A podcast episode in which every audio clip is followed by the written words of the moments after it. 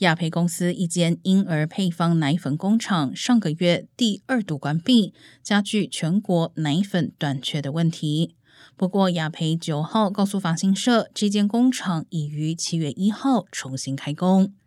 这间位于密西根州的工厂所生产的配方奶粉，之前发生疑似污染事件，导致两名婴儿在食用配方奶粉后不幸丧生。商家召回商品，并于二月关闭工厂。